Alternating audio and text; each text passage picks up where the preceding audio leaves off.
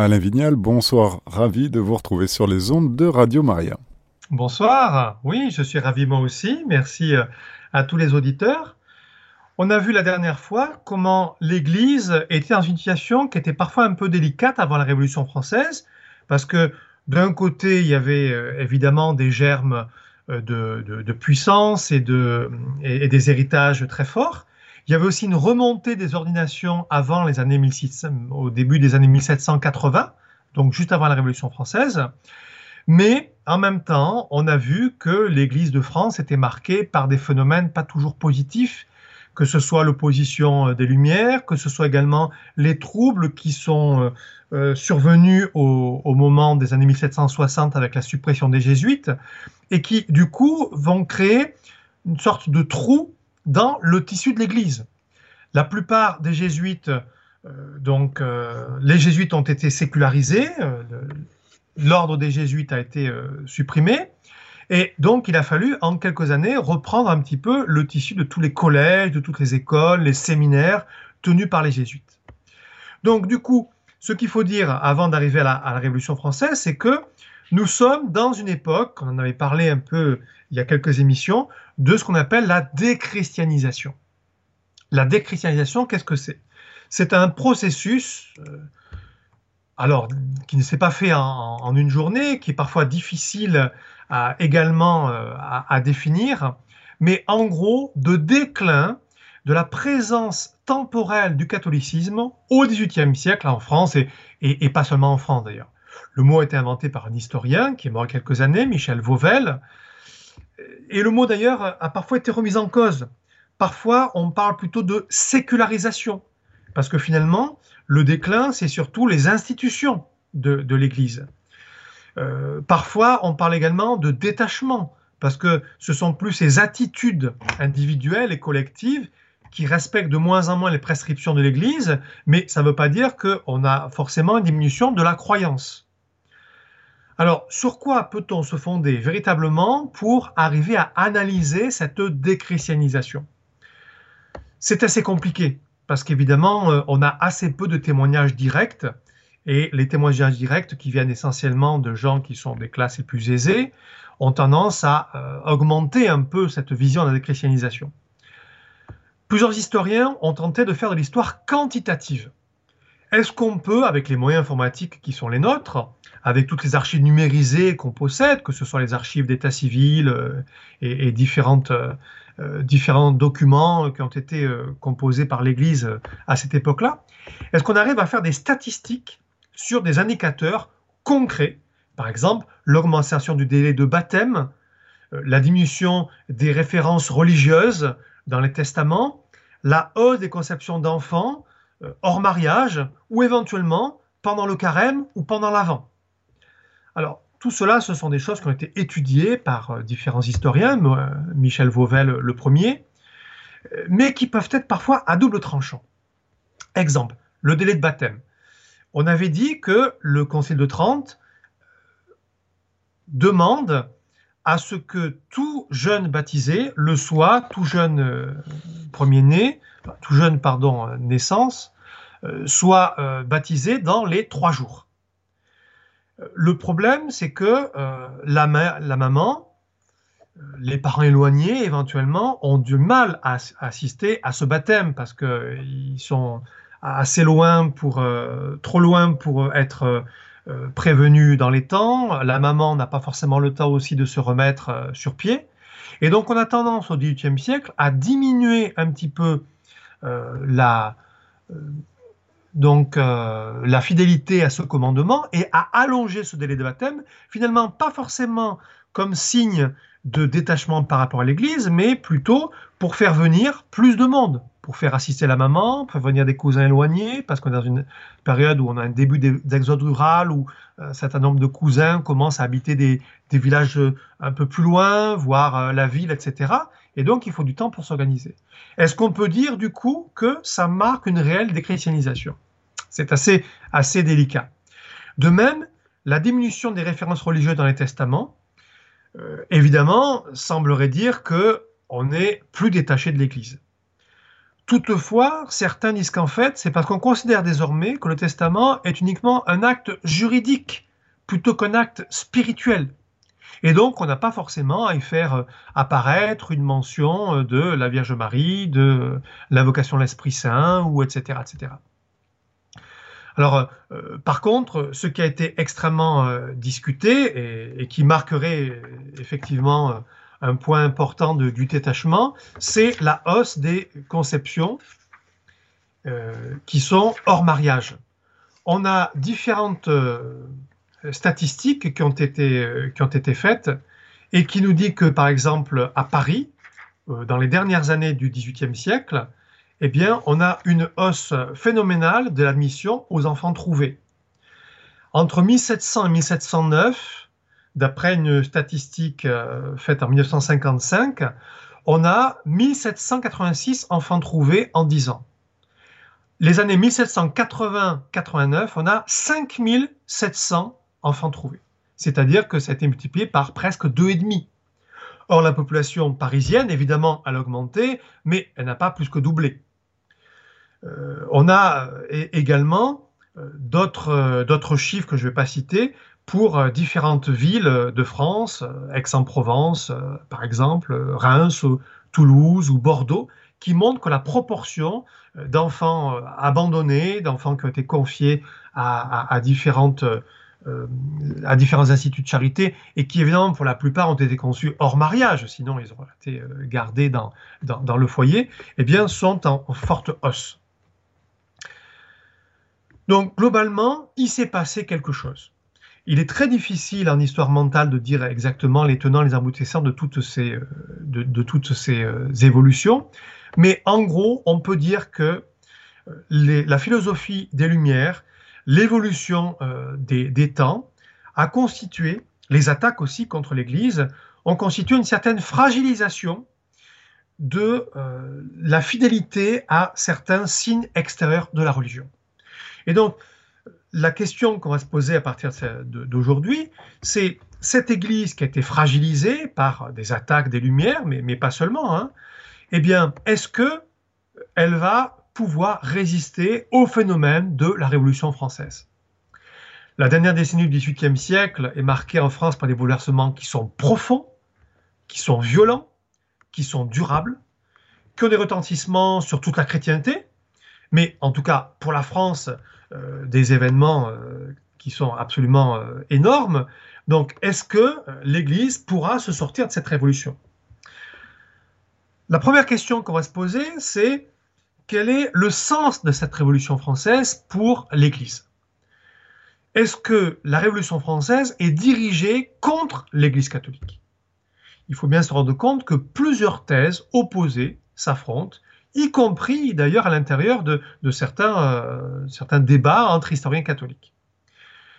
Par exemple, de vieilles histoires du XIXe siècle insistent beaucoup sur le caractère profondément anti-religieux de la Révolution française. Alors, par exemple, on connaît l'abbé Augustin Baruel, qui a écrit des mémoires pour servir à l'histoire du jacobinisme, cinq tomes parus entre 1797 et 1803, donc il a l'avantage d'écrire juste après les faits, et qui euh, clairement considère la Révolution française comme un complot des francs-maçons, qui est dirigé contre les catholiques. C'est une idée qui a parfois été reprise par d'autres historiens, plutôt euh, conservateurs, on s'en doute. Euh, Jean Dumont, par exemple, en 1984, a écrit La Révolution française ou les prodiges du sacrilège, où il montre que foncièrement, l'essence de la Révolution, elle est anticléricale. De l'autre côté, dans les années 1960, par exemple, euh, inspiré parfois par Vatican II, on a eu des historiens très progressistes qui ont dit que, au contraire, la Révolution française, donc qui faisait euh, a posteriori euh, une, ressemblance avec Vatican II, un parallèle, une analogie avec le Concile Vatican II, disait que cette Révolution française était quelque part le produit d'un nouveau souffle de l'esprit le Saint-Esprit qui aurait soufflé et qui ensuite aurait peut-être été euh, dérivé avec euh, des dérapages euh, qui, n'auraient pas dû avoir lieu. On reparlera de, cette question-là sur l'histoire du dérapage éventuel de la Révolution française. Et donc, c'est évidemment une idée qui est complètement différente, qui nous dit qu'au contraire, la Révolution est fille de principes inspirés par le catholicisme et qui sont en fait proclamés par des révolutionnaires qui sont tous de culture catholique, quasiment. Quelques protestants, mais euh, des, athées assez peu nombreux. À noter que en 1996, une étude originale a été écrite par un historien américain, Dale Van Clee, qui s'appelle Les origines religieuses dans la Révolution française. Ça a été traduit en français en 2002 aux éditions du Seuil, où il veut montrer que les religions, les divisions religieuses de l'Europe, pardon, entre catholiques, protestants, mais aussi à l'intérieur du catholicisme, entre jansénistes et euh, papistes, pour faire court, ont eu un grand rôle dans la construction des affrontements idéologiques de la Révolution française. Alors, que penser de tout ça? Euh, Si vous voulez une, bonne synthèse, euh, qui n'est pas très connue, en 1989, Geneviève Esquier, toulonnaise, a écrit une histoire chrétienne de la Révolution française, qui n'a peut-être pas eu beaucoup d'écho euh, à cette époque-là, mais qui est une bonne synthèse critique qui tente un peu de faire la part des choses dans la complexité du phénomène, suivant les dates, suivant les régions. Et euh, on peut dire que la Révolution française est un phénomène complexe. Alors, premièrement, on va essayer d'aller un petit peu plus en avant dans cette réflexion, les origines de la Révolution française. Est-ce qu'il s'agit clairement d'un mouvement qui est avant tout anticlérical? Alors, bien entendu, il y a plusieurs causalités imbriquées à distinguer. D'abord, la Révolution euh, a un prétexte qui n'est, je dirais, une cause immédiate pour parler de façon plus historique, euh, qui n'est pas spécialement religieuse. On se souvient qu'il s'agit d'une crise financière, l'État est en déficit. Euh, alors, évidemment, on pense beaucoup au rôle de Marie-Antoinette et aux dépenses de la cour, mais en réalité, c'est beaucoup plus le coût des dettes de la guerre d'indépendance américaine. Euh, les Français, sous Louis XVI, se sont engagés pour l'indépendance des insurgés américains, alors à la fois pour sympathie pour eux, mais aussi par opposition aux Anglais qui nous avaient battus euh, quelques décennies plus tôt pendant la, guerre de Sept Ans. Et euh, donc, euh, évidemment, il s'agit de trouver les moyens suffisants pour remettre les finances de l'État donc en, équilibre, éventuellement dégager même un petit excédent. On a une autre cause immédiate qui n'a rien à voir, c'est la crise agricole des mauvaises récoltes de 1788-1789. Et donc, évidemment, on se trouve là à, la rencontre de deux causes tout à fait, profanes euh, qui vont euh, mettre en, exergue euh, des, changements assez, assez brutaux. Après, là-dessus, il y a des causes qui sont plus lointaines. Par exemple, un débat d'historiens essaye d'évoquer le rôle de l'économie. Est-ce qu'il s'agit d'une révolution de la misère? J'ai parlé de crise financière, j'ai parlé de crise agricole. Ou bien, pour les marxistes, est-ce qu'il ne s'agirait pas, aussi, à une, chronologie un peu plus, un peu plus longue, d'une révolution de la prospérité? Parce que si effectivement les dernières années de l'Ancien Régime, 1780, 85, 89, sont marquées par une certaine crise économique et financière, c'est sûr que si on prend de recul sur tout le XVIIIe siècle, on a plutôt une grosse croissance économique de la France et d'ailleurs d'autres pays d'Europe occidentale. Et donc les marxistes disent qu'il s'agit pour la classe de la bourgeoisie, qui possède les moyens de production dans le capitalisme naissant, eh bien, de se révolter pour pouvoir acquérir le pouvoir politique euh, ajouter au pouvoir économique qu'ils ont déjà, donc au détriment de la noblesse et de la royauté qui tiennent depuis des siècles euh, les, cordons euh, de, la puissance euh, politique.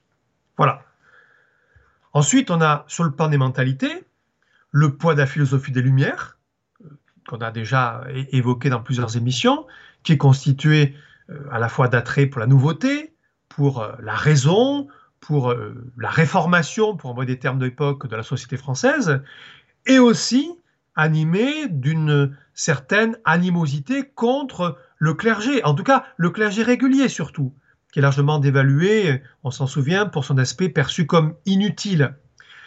On a également une influence gallicane avec des gens qui souhaiteraient euh, une autonomie de l'Église de France par rapport à Rome, éventuellement des relents de richérisme. Le richérisme, on en a parlé déjà, euh, c'est cette idée que les prêtres sont porteurs de revendications sociales, parce que comme ce sont des gens importants dans la société, notamment la société euh, rurale, pour tous les services qu'ils peuvent rendre au peuple, eh bien, ils doivent être davantage payés. Et le système, notamment de la portion congrue, fait qu'ils ont euh, un revenu qui est insuffisant. Et donc, il faut absolument changer les choses dans l'Église pour que les prêtres de paroisse puissent avoir enfin un revenu décent. Et puis, donc, on a le rôle euh, de sociétés parfois qui sont euh, plus ou moins contre l'Église catholique. On parlait, de, par exemple, de la franc-maçonnerie. Donc, au total, qu'est-ce qu'on peut voir? Est-ce qu'il s'agit véritablement d'un complot contre l'Église? C'est évidemment délicat de répondre, euh, de répondre euh, directement. Je dirais que plus qu'un complot, c'est une volonté de changement, de rénovation, de reconstruction, qui est évidemment portée euh, par certaines catégories de personnes clairement anticléricales, mais qui est plus largement, on va dire, euh, dilué dans une bonne partie de la société et qui va se servir de ces circonstances euh, euh, financières et agricoles assez exceptionnelles. En effet, comment se situe la société française de l'époque? Alors on se souvient qu'elle est divisée en trois ordres, on va essayer d'évoquer la situation de chacun des ordres. D'abord, le clergé, c'est celui qui nous préoccupe le plus puisqu'on fait de l'histoire religieuse, et on rappelle aussi que symboliquement, c'est le premier ordre de la société française, devant la noblesse et le tiers-état. On a à l'époque un peu plus de 130 évêques, près de 50 000 prêtres, 26 500 religieux et 37 000 religieuses en 1789. Ça représente donc plusieurs euh, dizaines de milliers de personnes, mais pourtant on est à moins de 1% de la population française qui, elle, a atteint à peu près, d'après euh, les études des démographes, euh, comme Jacques Dupaquier par exemple, à peu près 25 millions de personnes.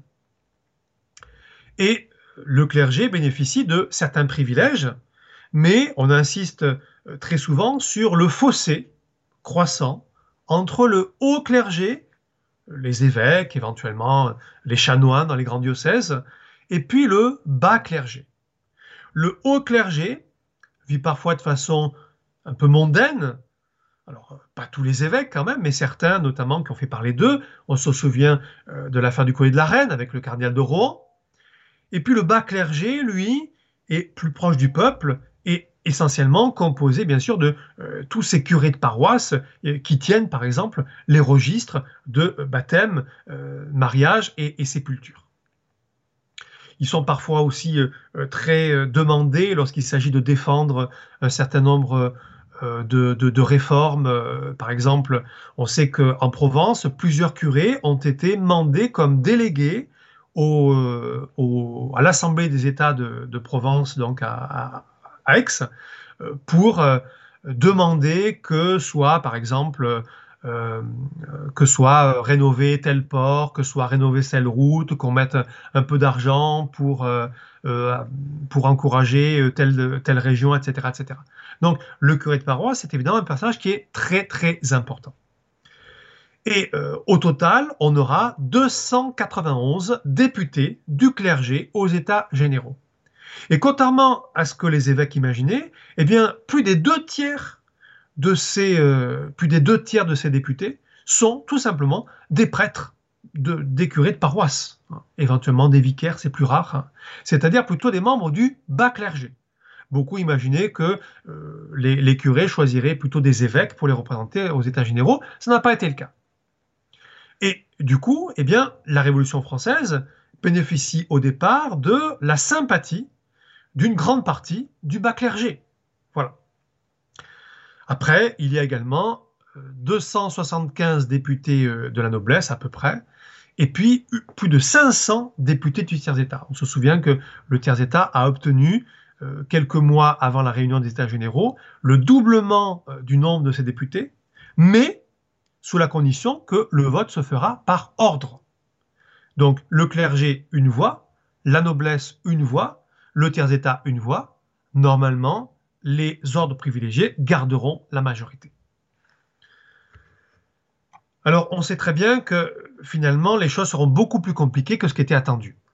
Il s'agissait au départ d'élire des députés euh, représentant euh, les différentes couches de, la population française et devant prendre une décision pour résoudre la crise financière. Le 5 mai 1789, les États généraux sont ouverts à Versailles et ils commencent par une cérémonie religieuse.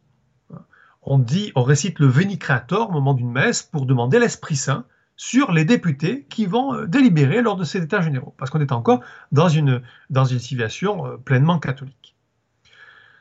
Finalement, euh, les choses ne se dérouleront pas comme prévu, puisque les députés vont choisir, essentiellement ceux du tiers-État, rejoints par quelques-uns de la noblesse et surtout du bas clergé, de se constituer en Assemblée nationale, je ne reviens pas sur les différents événements, le, serment du jeu de pommes, par exemple, euh, qui a été euh, rendu célèbre par le, tableau de David.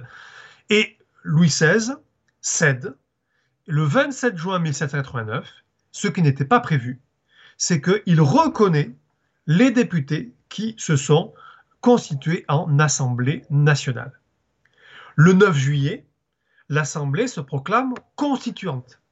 C'est-à-dire que, encore une fois, c'était pas euh, sa lettre de mission euh, au départ, évidemment, mais elle proclame qu'elle ne peut pas se séparer tant qu'elle n'aura pas rédigé une constitution pour la France qui remplace, alors il n'y a pas de constitution à l'époque selon l'Ancien Régime, mais qui va remplacer l'organisation des lois fondamentales du royaume de l'Ancien Régime.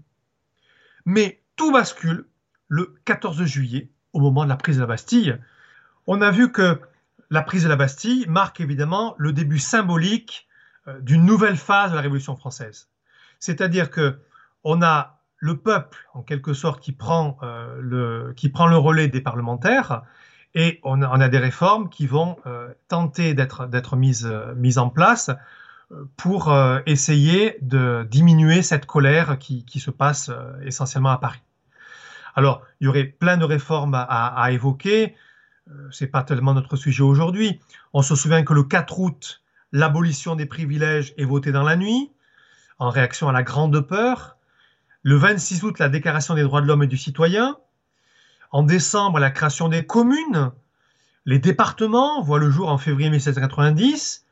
La constitution civile du clergé en juillet 1790, on en parlera. Et entre-temps, le roi et la reine sont ramenés à Paris par la journée révolutionnaire du 5 et celle du 6 octobre 1789. Donc on a des bouleversements importants qui euh, tentent de remettre en place une nouvelle société. Le moment, on le voit, ce n'est pas tellement des choses qui, touchent à la religion. Alors en fait, qu'est-ce qui s'est passé exactement? Il s'est passé que ces bouleversements euh, n'ont pas été anti-religieux dans leur déclenchement, mais commencent à l'être dans leur déroulement.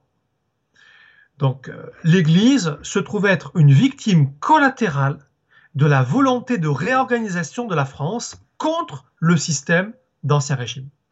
On va essayer d'étudier de manière chronologique ce qui s'est passé. Dans un premier temps, l'Église a perdu le monopole social. En, effet, jusqu'ici, la communauté catholique se fondait en quelque sorte dans la communauté nationale française tout catholique, tout français est catholique, tout catholique qui, vit sur le territoire est français. C'est déjà plus le cas depuis 1787. L'édit de tolérance de Versailles a donné pour la première fois un état civil spécifique pour les protestants. Euh, jusque-là, depuis la, révocation de l'édit de Nantes dont on avait parlé en 1685, eh bien, il n'y avait plus d'état civil officiel pour les protestants. Donc soit ils se faisaient passer pour catholiques pour avoir un état civil, soit eh bien euh, ils n'avaient aucune existence légale, ils étaient dans la clandestinité. Le 24 décembre 1789, les protestants peuvent accéder à tous les emplois. Et le 28 juillet, janvier pardon, 1790, c'est la même chose également pour la petite minorité juive qui existait sur notre territoire, alors euh, notamment en Alsace-Lorraine, hein, mais euh, il y en avait, également ailleurs. Ensuite, le 2 novembre 1789, sur proposition du célèbre Talleyrand, évêque d'Autun, euh, eh bien, les biens d'église seront mis dans le pays à la déposition du budget de la nation. Ah, ça c'est une mesure très importante. C'est ce qu'on appelle les biens nationaux. Talleyrand développe l'idée que toutes les propriétés de l'Église ont été données pour une fonction. Alors, qu'est-ce que c'est ces propriétés de l'Église? Essentiellement, ce sont euh, euh, des champs, des églises, des chapelles. Bon, ça, ce sont des lieux de culte. Ce sont des propriétés aussi euh, pour des séminaires, des, des, couvents, des monastères, des, terres agricoles, des prieurés, etc.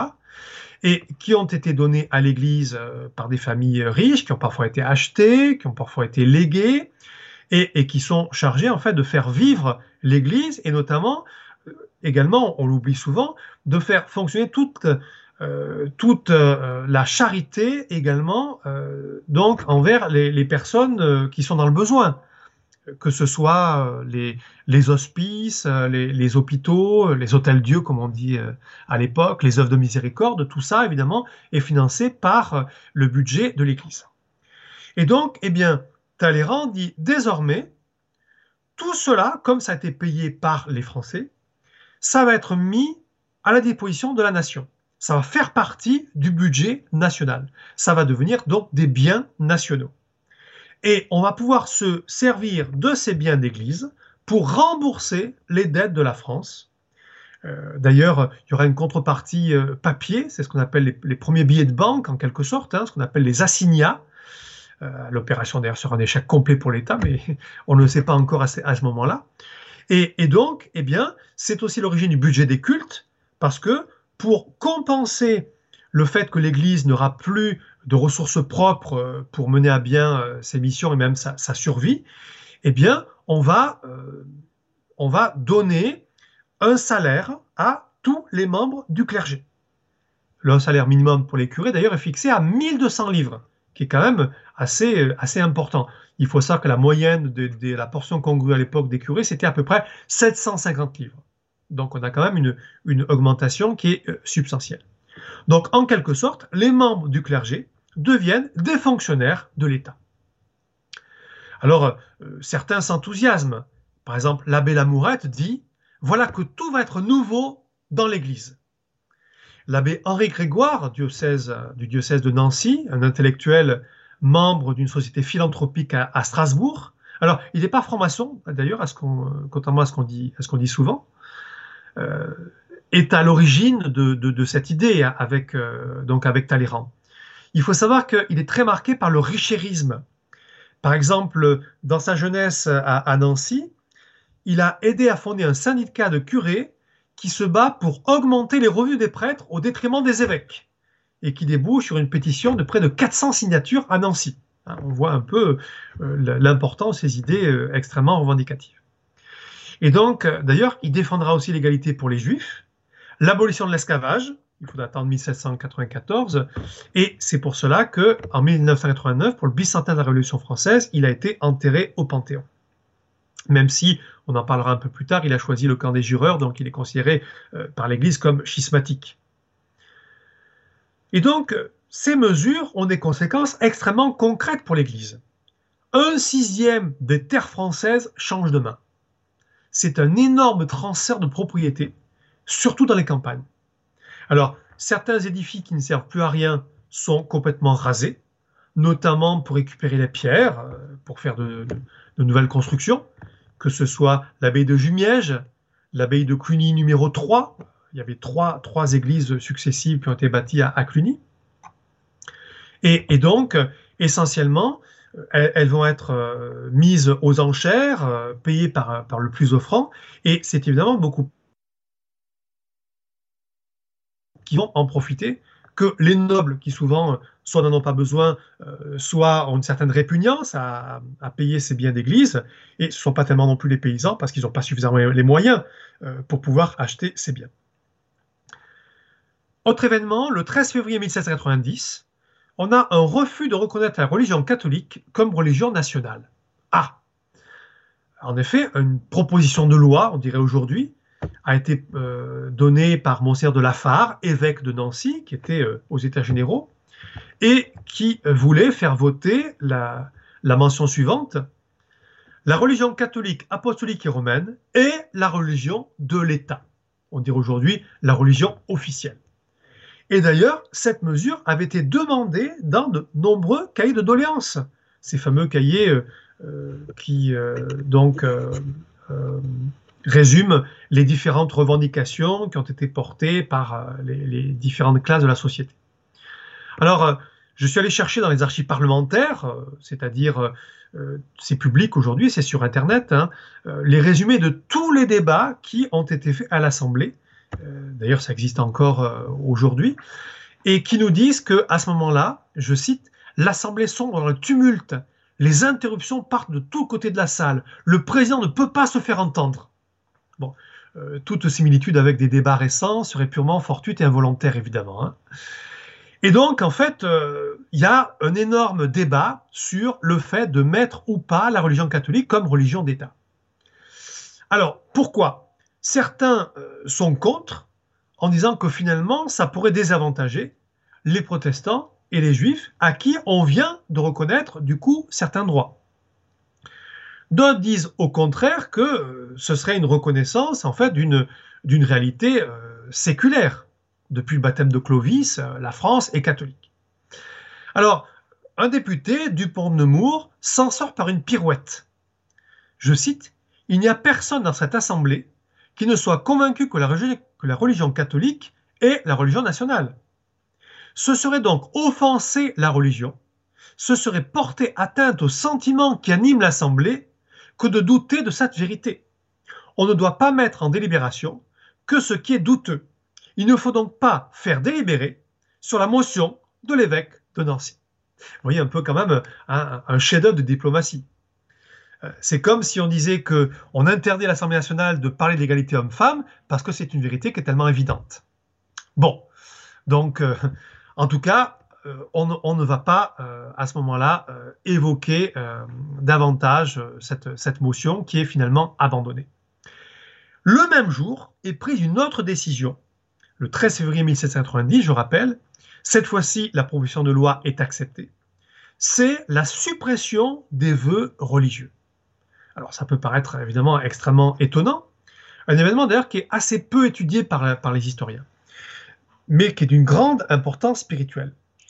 Au nom de la liberté individuelle, on est quelques mois après la proclamation des droits de l'homme, il ne faut pas l'oublier, eh bien, on propose à tous les religieux, toutes les religieuses, de sortir du couvent, de recevoir une pension, parce qu'on considère qu'on n'a plus le droit de euh, prêter euh, des vœux religieux, donc de s'engager à vie euh, pour respecter donc notamment la chasteté, l'obéissance, etc. Et donc, en fait, ça c'est la première intrusion de l'État dans le domaine spirituel. Voilà on va rassembler du coup tous les religieux, les religieuses qui, ne veulent pas partir de leur maison, parce que la plupart évidemment euh, disent qu'ils ont été religieux toute leur vie et ils ne veulent pas faire autre chose. Mais en fait, on a euh, euh, à ce moment-là une cohabitation entre des religieux, alors les sexes sont séparés évidemment, mais des religieux de plusieurs ordres différents. Et donc, vous imaginez comment euh, un chartreux, un cistercien, un dominicain, euh, un franciscain, euh, c'est pas forcément facile pour eux de rester au même endroit. À noter que dans ce même, dans ce même texte, on a failli supprimer involontairement le mariage en même temps. Parce que l'abbé de Montesquieu, qui était le rapporteur du projet de loi, a parlé de la suppression des vœux solennels de l'un et l'autre sexe. Et donc Mirabeau lui a fait remarquer que le mariage est lui aussi un vœu solennel. Et que si on mettait, euh, le, si on mettait le projet de loi comme ça, eh bien, on interdisait aux gens de se marier. C'est quand même assez gênant. Et donc finalement, là aussi, ça nous est mentionné dans les archives parlementaires, le 13 février 1790 à la page 591, si vous voulez vérifier, eh bien finalement, on a dit qu'on mettrait uniquement les vœux solennels religieux. Mais du coup, on se pose la question, pourquoi on supprimerait les vœux religieux et du coup pas les vœux du mariage Le député Touré propose même l'interdiction des congrégations et des ordres religieux, ce qui est refusé et qui sera finalement accepté euh, par décret le 18 août 1792. Donc on voit bien que par ces premières mesures, eh bien, la Révolution commence à toucher à l'Église catholique, commence à toucher à la religion. Qu'en sera-t-il dans la suite de la Révolution? C'est ce que nous verrons lors de notre prochaine émission.